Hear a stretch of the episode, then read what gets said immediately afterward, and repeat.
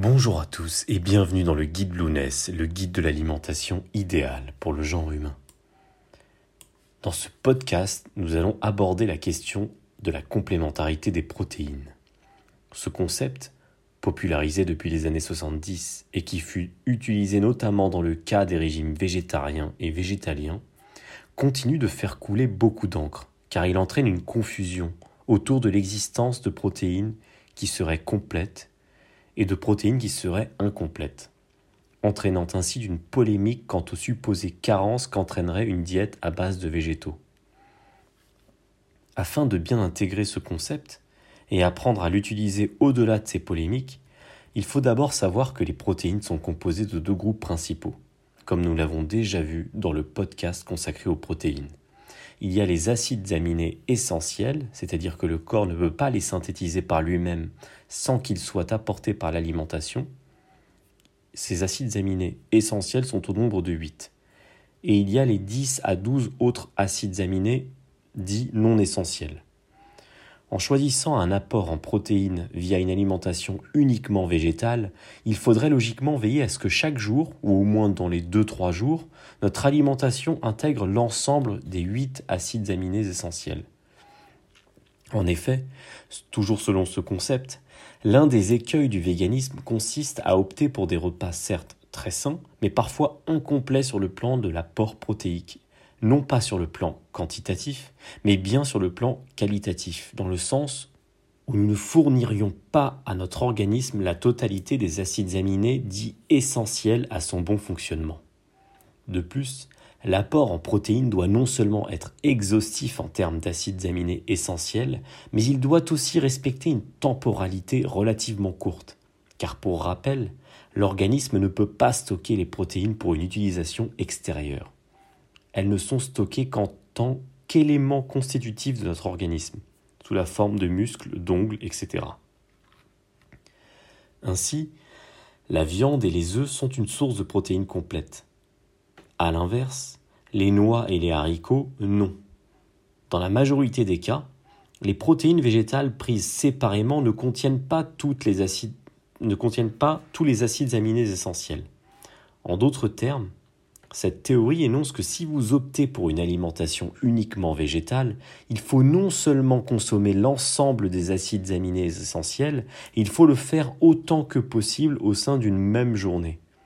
Pour cela, il faudrait soit compléter les repas majoritairement d'origine végétale par quelques aliments d'origine animale, soit combiner plusieurs aliments végétaux considérés comme incomplets afin de réunir la totalité des acides aminés essentiels au sein d'une même journée.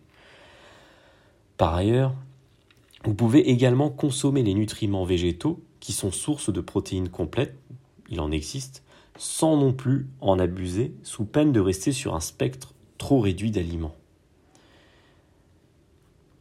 Cette théorie de complémentarité des protéines a été relativement balayée par certains scientifiques et par de nombreux végétariens qui ont vu dans la médiatisation de ce concept un renforcement d'un mythe selon lequel une alimentation végétarienne serait dangereuse, carencée ou compliquée.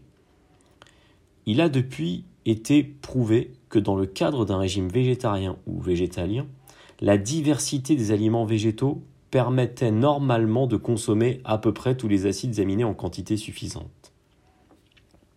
Ainsi, L'auteur à l'origine de ce concept en 1971 a fini par revenir sur sa théorie dans une, dans une édition ultérieure de son ouvrage Diet for a Small Planet.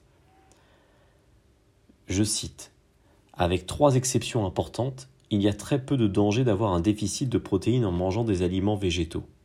Les exceptions sont les régimes très fortement dépendants des fruits, de certains tubercules tels que la patate douce ou le manioc, ou encore de la malbouffe comme les farines raffinées, les sucres et les graisses. Heureusement, relativement peu de personnes dans le monde essaient de survivre avec des régimes alimentaires dans lesquels ces aliments sont la seule source d'apport calorique. Et l'auteur continue. Dans tous les autres régimes alimentaires, si une personne obtient assez de calories, elle est en pratique certaine d'obtenir assez de protéines. Fin de citation.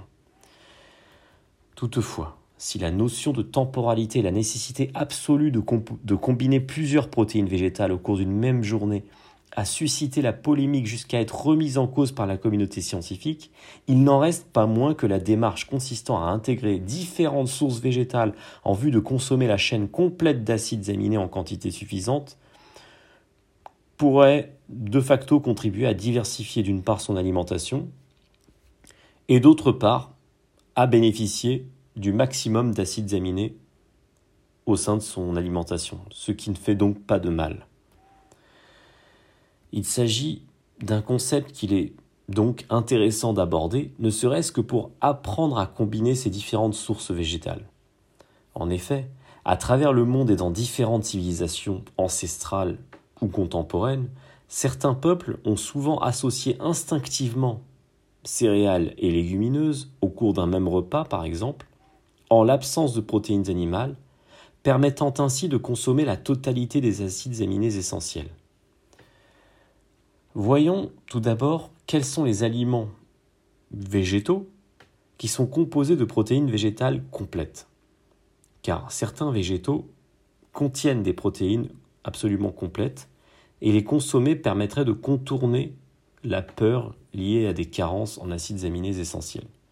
Parmi ces végétaux, on trouve dans la catégorie des légumineuses le soja, le tofu, le tempeh ou le miso.